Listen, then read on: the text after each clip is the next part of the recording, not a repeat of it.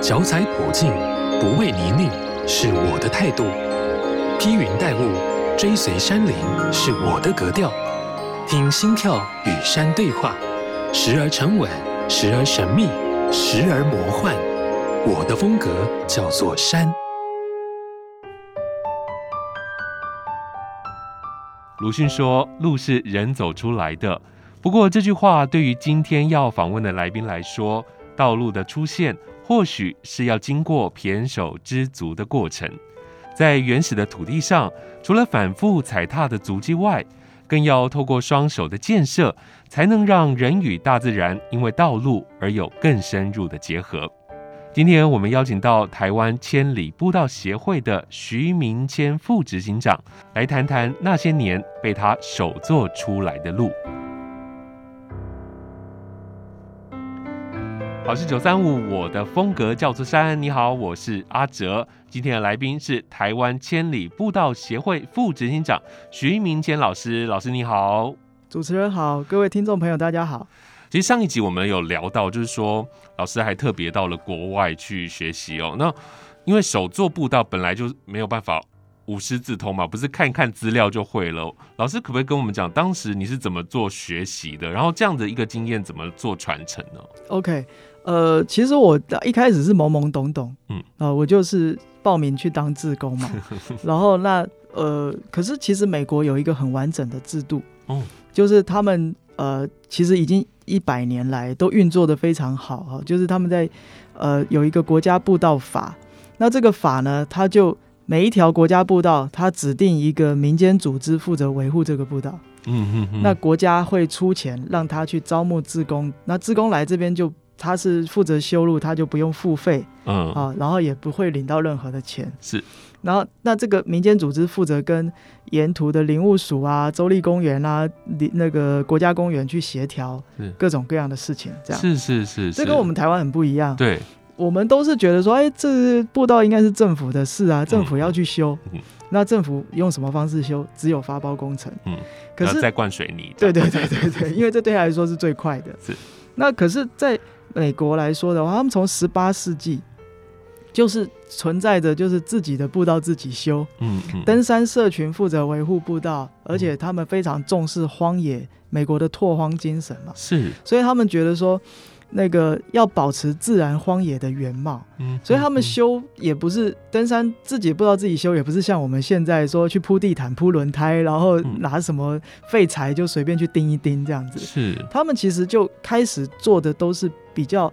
呃，维持自然环境，然后又又用就地取材的方式来处理，这样。嗯哼哼哼。那所以其实到我去的时候呢，其实美国已经是一个发展非常成熟的制度跟修路的文化，还有专业。嗯。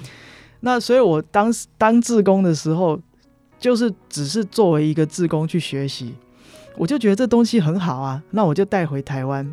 嗯。那回到台湾之后呢，我就发现在台湾推不动，因为。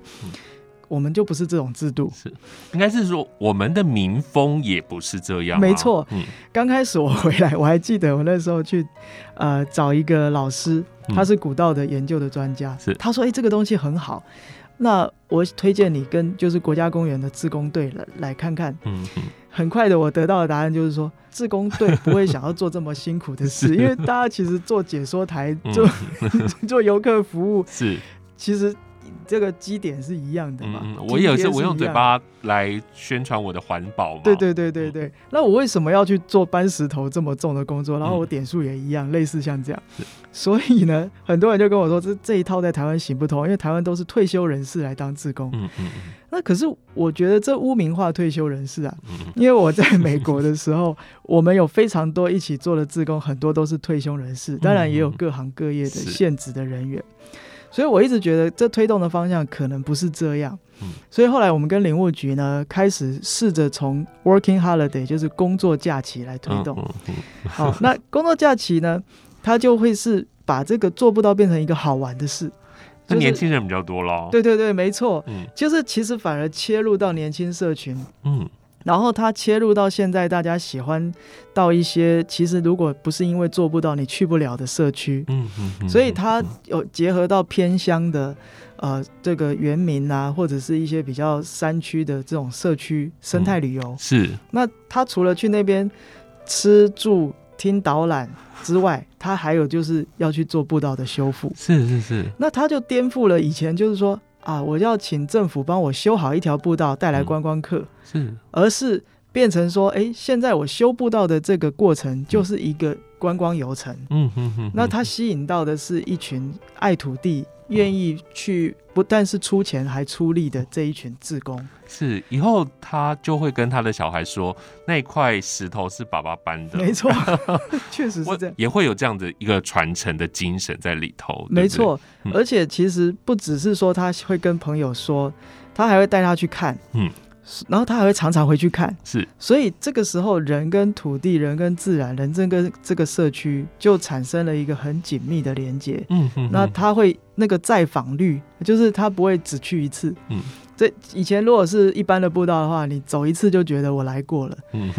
可是你去做过一条步道之后，你会想要，你跟他就不一样啦，你会想要再去看，有一些感情的连接在里头。没错，没错。嗯哼哼。对，我觉得老师刚刚有提到，就是你去美国嘛，可我知道你后来还有去其他的国家，那其他的国家你看到的样子又是怎么样？我记得你有去冰岛、日本、德国等等，对不对？没错。嗯。其实，呃，世界各国，如果你说步道长的那个样貌的话，你仔细看，欧美跟亚洲是不太一样的。嗯。欧美大致上就是你会以为是没有人的痕迹的自然步道，但它其实是自工做的。对。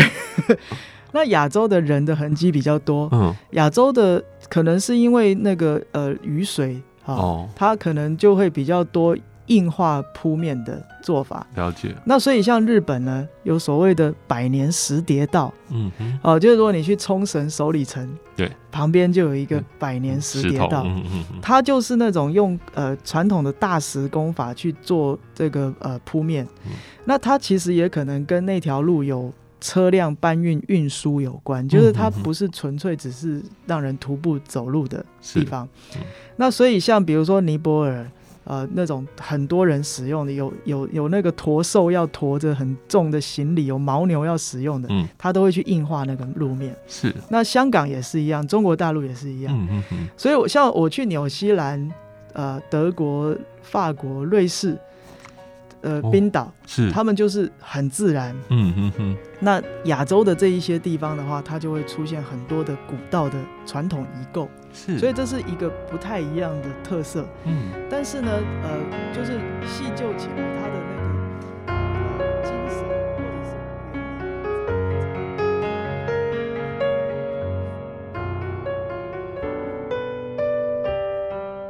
纽西兰、呃，德国。法国、瑞士、呃，冰岛、哦、是他们就是很自然。嗯嗯哼。那亚洲的这一些地方的话，它就会出现很多的古道的传统遗构。是，所以这是一个不太一样的特色。嗯。但是呢，呃，就是细究起来，它的那个呃精神或者是原理原则都差不多。嗯哼哼。简单讲就是。处理水的问题，是因为水是步道最大的敌人。是，不管是造成泥泞积水还是冲蚀崩塌，都是因为水。嗯，那他们就会发展出因应他们那个地方的特性去处理水的问题。是，那这样子，老师，呃，看了这么多国家的这些做法，那。要怎么整合在台湾？台湾现在运用的也是比较偏亚洲这一块了。没错，因因为其实台湾我们的取法就是向我们的祖先去学。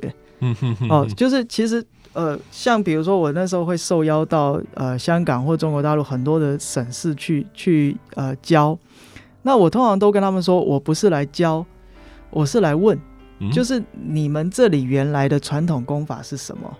那。呃，我会去帮他们辨识，以后呢，我会告诉他们说，你们的传统做法是这样。嗯，那所以我在每个地方做的手作步道都会是当地的手作步道。同样的，在台湾也是一样。呃，我回来的时候，其实非常感谢那个时候，包括我们现在的几位资深步道师，就李家志老师、文耀新老师、嗯、吴玉龙老师，是他们是在台湾已经是做步道规划设计专业的。工程方面的专业的人，可是他们的理念是很友善环境的。是，那是因为他们的加入，使得就是我在工程方面有他们的这个呃参与，使得我在这个部分又多学习很多东西。嗯、是是是。对，然后那再包括以前的古道老师，像杨南俊老师啊，还有呃林一红老师，有非常多的古道专家，他们研究过日剧时代的一些呃做法。嗯，那我就去。去找这个现场的线线索，嗯，啊，然后去学习，嗯，所以其实，在台湾我们做的手作步道就是本土的，是是是是是，这样就是需要花很多的时间来做功课嘛，没错，来考究。那取材的部分，在台湾当地是可以找到一些材料的吗？没错，呃，各种大大小小的石头都有用。那没有石头的地方，木头也很好用。嗯哼哼。没有木头的地方，竹子也很好用。是哦，就是如如果说完全没有任何东西的时候，就光是土，嗯嗯，去不同的土，你去做一些结构，它也会很好用。是。那这些东西其实都是当地人教我们的。嗯哼。因为我从国外回来的时候，其实一开始想到的都是那些呃大石头，或者是很完整的木头。是。但是像我们到那个呃排湾族的地方的时候，我们发现哎、欸、那边的石头怎么都碎碎的，嗯嗯、这这怎么在怎么办呢、啊？怎么办？对我我在一个斜坡，我要解决冲刷，我没有大石头。嗯、那当地九十岁的耆老就告诉我们说，他们怎么样把小石头立起来排，然后就变成一个很紧密的结构，他不做阶梯。哦、对，那所以其实。就是在那个时候，我开始想说，我们应该要来赶快抢救跟保存这些传统工艺。是，可是我那时候问了文化部，问了原民会，就是在法现有法规上面，其实没办法做这些事。嗯，为什么啊？有很多原因。哦、呃，就是因为呃，文化资产如果要保存某一种特殊技术，首先是那个物品。比如说某个建筑，它非常特殊，它要被认定为古迹。是，然后为了要维修这样的古迹的人才，才会被保存它的技术。那可是古道在我们台湾其实没有文资的那种地位跟身份，就是大家基本上。对它的认知还不是到那种嗯。历史建筑那种感觉，嗯嗯、所以你才会看到古道被盖上水泥，然后也没有人觉得怎么样。哦、对，那所以我们就是赶快自己来做，我们怕耆老凋零嘛，嗯、所以我们就自己募款，从二零一八年开始，每两年颁发三位荣誉布道师。是，那这里面就包括了包括台湾族。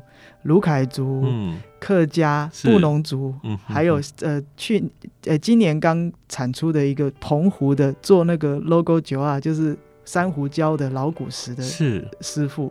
嗯、那我们就请呃法国的纪录片导演去把他的技术把它记录下来，然后让更多人能够了解。是，所以如果你们没有介入的话，这些技术是不是就没有传下去了？呃，可以这样说，因为我们的确发现就是。呃，我们颁奖的这个小小的动作，对于他们社区或他们的家庭是一个很大的肯定。是啊，他们会觉得说，哎，他们的父亲原来这这辈子做的事情这么重要。然后社区会突然觉得很骄傲，哎，我们有一个人间国宝。是，那社区可能就会开始，年轻人就会想要去学习这个东西。嗯哼哼，对。那所以我们其实也发现说，从我们颁发荣誉布道师到现在，那个扩散效果已经出现了。是啊，比方说像在水利署，他们开始会去颁发所谓的时工职人。嗯，啊，然后或者是有很多的这个呃单位，他们会开始去培育所谓他们自己的技术传承的工。那这个东西其实以前我们都觉得画设计图的好像比较厉害，其实现在发现说，其实技术工才是真正的厉害。是是是，这些技术才是最核心的啊。对，除了这个之外，其实我们有培训步道师。嗯，嗯，我们从二零一三年开始建立了步道学的体系。是，所以到目前为止，我们有五十几位种子师资，嗯哼，有十八个实习步道师，是七个步道师，是。还有三个资深步道师。是，嗯、那你们在山林做这些手作步道的时候，需不需要砍树啊？哦，呃，多少都要，嗯，多少都要，因为光是有很多的古道，其实都已经长了树啊，长了什么？那但是你要把路线清出来的时候，你就需要去处理这一些。那你处理掉的这一些呃木头的时候，它就可以做成你你的设施的所需要的材料。嗯哼。那假如说不是在你路线上，你必须为了找材料额外去找的时候，也会有这种情况。嗯。那这种情况呢，基本上我们如果是比如说呃，因为在台湾这个森林法，嗯，好，我们如果要去砍这一些木头的时候，其实它是会有一定的程序，是啊，会去跟这个呃土地的所有者啊，因为有些可能是私有地，是有些可能是林务局的地，嗯，会去有一个程序。哦哦哦，了解。那你在选择哪一些木头可以用的时候呢？它其实也是会观察说，哎，这一片森林里面哪一棵树可能长的条件，它长得太挤了，哦、太竞争了。是，那你选择那个最弱的，嗯哼哼，好去把它移除，然后让这整个森林会更更茂密。所以它其实也有一些林相整理的效果。哦吼吼吼吼，好，那我们现在先休息一下，然后我们听首歌曲，我觉得很特别，老师选了这首林声祥的《种树》，是来介绍一下。好。呃，这是一个客语歌曲，是哦。然后呢，其实我觉得种树有很多的意义。嗯，一个当然就是最直接的意义，其实种树能够减少暖化，哦，然后能够让我们的生活更好。那但是更重要的是，其实种一棵树要成林，它是所谓的十年树木，百年树人。人嗯，对，所以它需要。一可能你这一代做看不到结果，嗯，但是这一代做的事情一定会留给下一代。是，那我觉得，呃，不管是手作步道或种树，都是这样的一个精神。是是是，好，我们现在就来听林声祥的这首客语作品，叫做《种树》。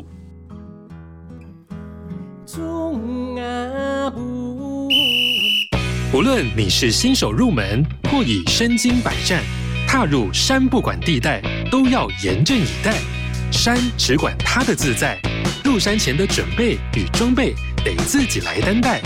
青山达人来解答，马上进入山不管地带。越野冒险家陈仲仁曾经说过，登山杖就像是把手变长，成为你另外的两双腿。他还说，稍微会用登山杖，就像多了两把剑，而能够熟练的使用呢，就是获得了两把宝剑，将会成为你的最佳利器。在登山的时候，登山杖可以帮助我们顺利的应付地形，降低跌倒风险以及膝关节的负担。要如何挑选登山杖呢？是一项重要的课题。第一，我们要来考虑杆身的材质和长度。常见的材质有碳纤维跟铝合金两种。碳纤维的材质很轻盈，携带起来很轻松，适合短时间的郊山健行活动。那铝合金呢，则是价格比较低，但是又兼具强度与硬度，适合长时间装备重的健行活动。长度的话，一般身高在一百五十到一百七十五公分的人，可以选择一百四十到一百四十五公分的登山杖。在平地使用的时候，手握握柄，手臂自然垂放，手肘弯曲成九十度，登山杖的底部刚好碰到地面，是最适合的高度。上坡时缩短，下坡时放长。再来就是挑选握把的材质，有分成塑胶、泡棉、木质三种材质。塑胶的握把耐用，不易脱落。那泡棉握把呢？吸汗，握起来舒适，比较不容易起水泡。木质握把则是兼具了吸汗的功能，又有降低震动的效果，提升舒适度。第三，观察登山杖的伸缩系统，通常有两种，一种是旋转式，一种是快扣式。有些人会觉得旋转式比较稳，不会让杆身掉下去，但是在湿冷下雨的天气，旋转式反而是比较不稳定，使用快扣式会比较适合哦。而快扣式也比较方便好操作，在店面挑选的时候，一定要实际使用看看顺不顺手。最后是底端的挡片以及尖头，建议挑选耐用不易生锈的钨钢材质，也可以注意有没有另外附一个橡胶头可以套住尖端，增加在平地行走的摩擦力。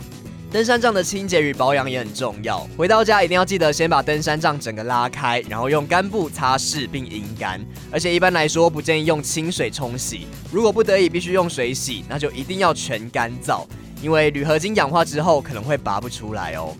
希望大家出发之前都能够挑选到最适合的登山杖，让我们在行走时都能够事半功倍。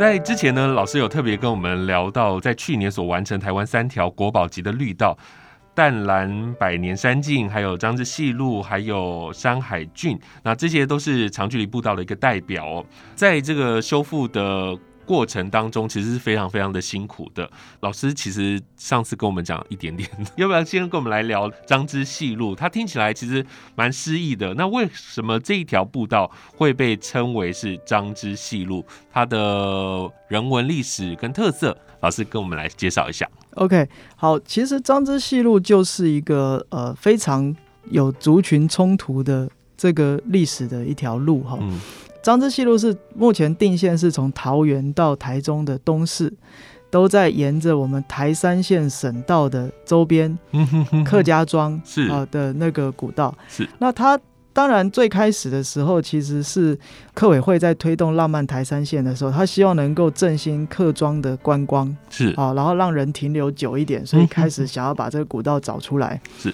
但是在找找古道的过程中，我们就发现每一条步道它的历史都会斑斑血泪哈，它都会指向两个东西，一个就是当初为了要取樟脑，是，所以呢，人开始向自然去砍伐，嗯嗯，然后慢慢的，因为那个山里的树都砍完之后，开始就种茶叶，是，所以这一块山区就后来就是茶叶哦，然后你可以看像《茶经》，对不对？《茶经》里面就在讲这个区域的那个呃茶叶的运输。那这些都跟路是有关系的。原来是这样。嗯、那另外一个就是，当为了要采樟脑，人去砍伐自然、侵入自然的同时，其实也是客家侵入到原住民的生活区域的过程，嗯、是跨界了，族群冲突来了。对，所以跟塞夏族跟泰雅族之间的冲突，嗯、呃，那其实呃，在历史上有很多的那个呃所谓的爱永线这件事情，它就是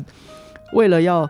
呃，保护去开垦的人，所以要有看守爱永的人，好、嗯，他就是要防止原住民出草，是，所以他们就把那个林线山的林线把它砍砍到都没有草，是，然后来监视艾勇就负责监视有没有人会越过来出草，半夜过来出草这样，所以你看这条路线从樟脑的开发所缘起的这个人跟自然的冲突跟族群的冲突，其实它就基本上代表了这沿线各条古道慢慢形成出现的一个根源，嗯嗯嗯，那所以我们在当时命名张之细路的时候，客委会就是希望说，当大家现在去走这些路的时候，可以多一些这种历史的观点，嗯嗯，而且是重新去看到这一些冲突的历史，嗯，那我们在这一代不要只是单方面的从某一个角度去思考历史，是是，呃，比如说呃。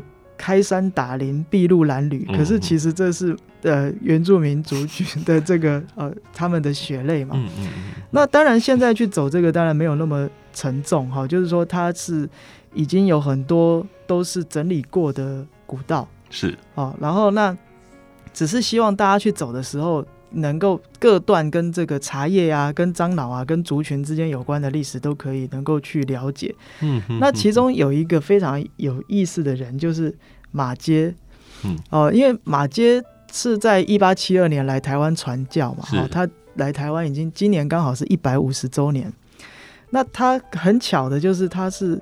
走过，我们把他说是走过淡蓝古道走过最多的外国人。哦，对对对，他的马街日记里面，他整天就在这个区域传教。嗯、是，那他这个苏格兰血统使得他非常喜欢趴趴走，所以他当时也有一个记录，就是他要去爬雪山，哦、还有就是有跑到诗坛这个地方有传教。是。然后你其实从马街传教的故事可以看到，当时我说的这个族群冲突的事情，嗯，就是他在淡蓝跟在那个张之细路上传教的故事，都是说到说，呃，可能跟马卡道族跟原住民，嗯，他的信徒比较多原住民，是，但是跟客家的部分。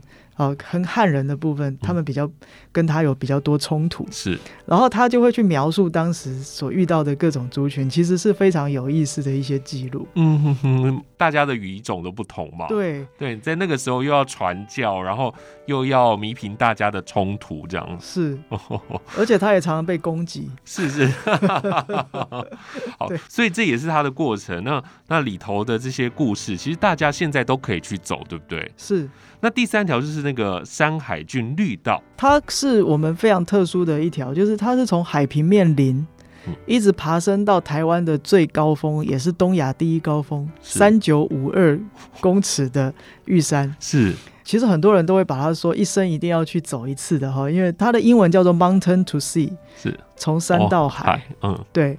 我们那时候，因为刚好美国的北卡那边也有一条 Mountain to Sea，那那边的步道组织，我们就邀他们来台湾看我们的 Mountain to Sea。是，然后他们走的时候就说：“哇，台湾好棒哦，你居然从最高峰到海边的距离这么短？嗯，因为他们那边可能要走很久。对对对对，对 这也只有台湾的这个地形才可以这样。没错，其实我我们看到很多国外的很壮阔的长距离步道，从最高峰走到海边，嗯，或者是从这个东岸走到西岸，都没有像台湾这么容易。是，对，对，就是台湾其实真的是一个小小的宝岛，然后压缩着两百多座三千米以上的高峰，嗯，然后又有大山大海那样子，然后所以其实我们的步道的条件相对来说，我们可以发展的比国外还要更好。是，那它中间会有经过内海之路、大郡之路，就是。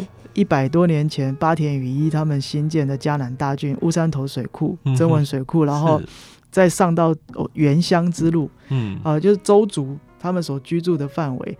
然后等到过了特富野之后，往上就是到圣山之路。嗯，圣山之路就是玉山区的这一些各种各样的山，包括林子山、鹿林山等等。是哇，非常非常的精彩哎。是，台湾真的是非常棒，可以在短时间之内可以看山看海，可以从平地到山岭这样。子，这就是台湾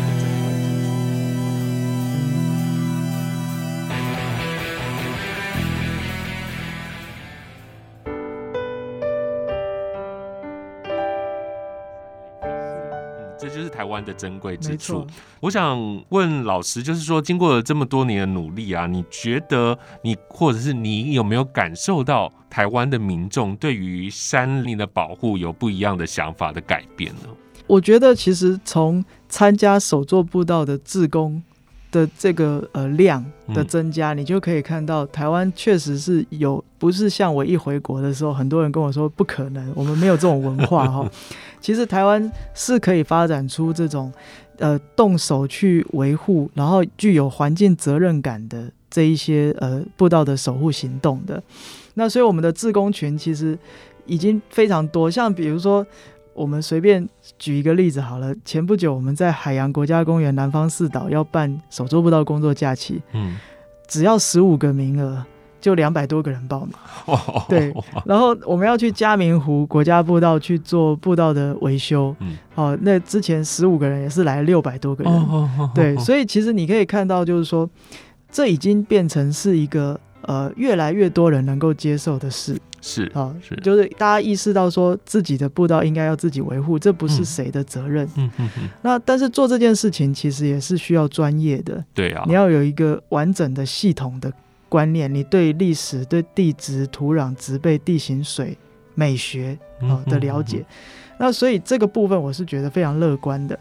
当然，其实透过我们在推广这一些长距离步道、国家级绿道，我们也希望能够做到一件事情，就是说分散现在山林开放、疫情不能出国之下，过多到三千米以上的高山的这种人潮的压力。是，因为像我们在我们。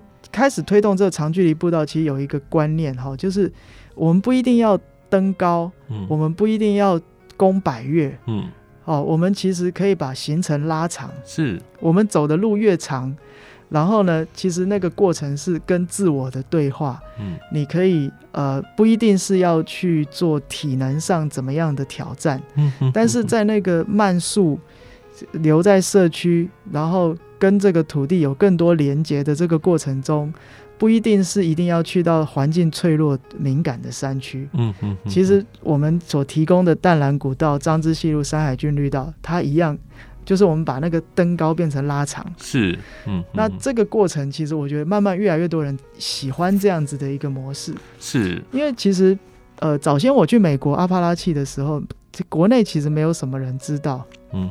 这是什么东西？是。那这这几年，你看很多人开始去西班牙朝圣之路，对，熊野古道啊、嗯哦。但是现在我们开始慢慢要跟大家说，不用去西班牙朝圣之路，嗯、台湾也有。嗯，对，就是我们不要都觉得眼睛都一直看着别的国家，嗯嗯嗯、我们自己脚下的土地也是有这种模式可以来来亲近的。嗯哼哼。非常非常谢谢老师带给我们这么多很棒的讯息，当然也有很多的内容啊，可以提供大家来做一些反思哦。那在最后，我想请问老师，接下来协会有没有什么样的计划，或者是有什么样的事情想要来呼吁的吗？OK，呃，其实我们呃今年底就是十二月一号到五号呢，要举办第四届亚洲步道大会。是，呃，就是台湾呃千里步道协会其实呃四五年前就争取到亚洲步道大会来台湾举办。嗯哼哼，那这是我们千里步道的第四阶段哈，就是步道国际接轨的阶段。嗯。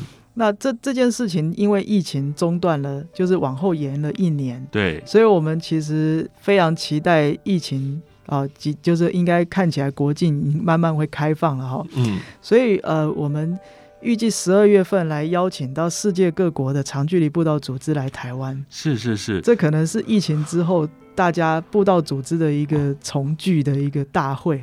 也是有机会让台湾一次看到这么多世界各国的梦想之路的机会，算是一个很大很大的盛事了。第四届，然后争取到了台湾来举办。对，那这个活动，呃，可不可以简单的跟我们来说一下？然后我们所有人都可以参加吗？可以的。呃，我们呃预计八月底的时候，九月初的时候会做一个公开的记者会。是，那到时候会公布大会的官方网站。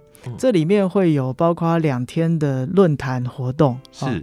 那还有就是有践行嘉年华，包括刚刚说的淡蓝张之西路、山海郡，还有台北大众走是、哦、的践行活动。嗯，那另外还有一些到亚洲步道大会之前的系列的暖身活动，包括一些践行活动以及亚洲步道影展。嗯嗯。哦，那这些活动我们都会从八月底九月初开始。正式的来宣传，那也请各位听众，你们可以锁定千里步道的脸书或者是我们的网站，来追踪我们的讯息。这些活动都是可以参加的。是是是，大家都很爱山林哦。那做一个协会其实是非常非常的辛苦的，有没有需要 大家的帮忙啊？哦，对对对对对，谢谢。就是我们呃会希望大家多多来捐款支持，是是是，哦、那出钱出力都可以哈、哦。嗯、那千里步道有一个网站可以找捐款支持那个地方。